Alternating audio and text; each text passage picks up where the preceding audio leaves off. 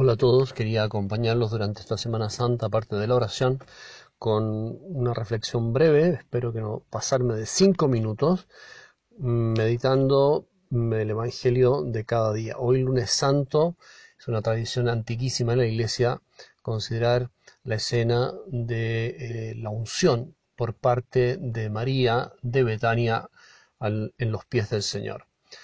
Bueno, Betania era una ciudad, pueblo muy cercana a Jerusalén, donde vivían Marta, María y Lázaro, muy amigos del Señor.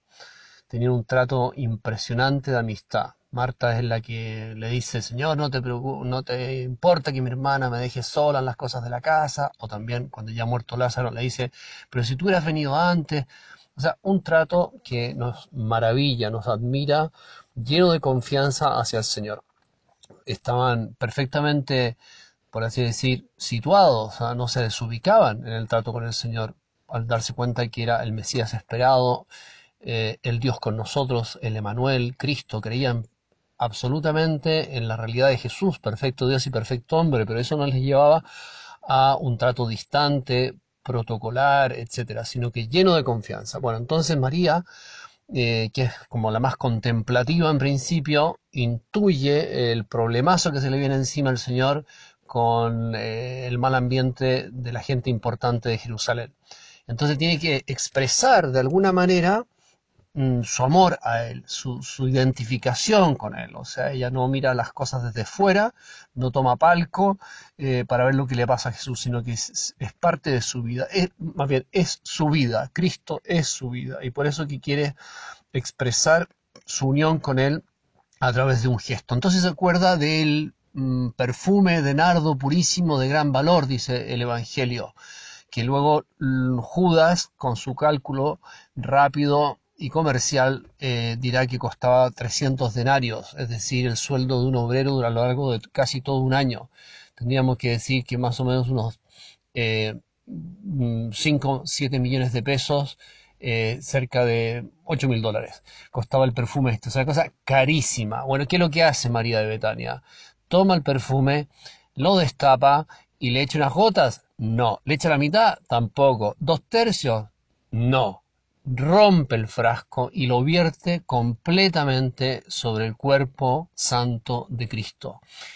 Rompe el frasco, que es una expresión de su propio amor, es un amor sin condiciones, es un amor total es un amor que, no tiene cláusulas. Bueno, entonces hoy es un muy buen día para pedirle al Señor que, que, nos dé un amor grande a Él, que nos dé el amor de María de Betania, que sepamos romper el frasco venciéndonos, quizá en cosas chicas, pero muy valiosas ante los ojos de Dios. Eh, también por otra parte, junto con expresar este amor de María por el Señor, y hacer este gesto grandioso, magnánimo, propio de un corazón grande, eh, también podemos pensar que es una expresión de, Cristo por ella. Es Cristo quien va a romper el frasco de su cuerpo y derramar toda su sangre eh, y así expresar su amor por todos y cada uno de nosotros. O sea, así como María de Betania rompió el frasco de perfume valiosísimo para expresar su amor a Cristo, Cristo va a dejar que rompan su cuerpo libremente asumiendo todo ese dolor y esa pena por amor a cada uno de nosotros. Pensemos en esto, recorramos los días de la Semana Santa con esta conciencia, con esta claridad de que todo ese sufrimiento eh, fue asumido plenamente, con total libertad por parte del Señor, por amor a todos y cada uno de nosotros. Y entonces así entramos en el misterio de Jesús. Hay un contraste muy potente en este texto que es precisamente el contrapunto que aporta Judas. Judas, el hombre del corazón encogido.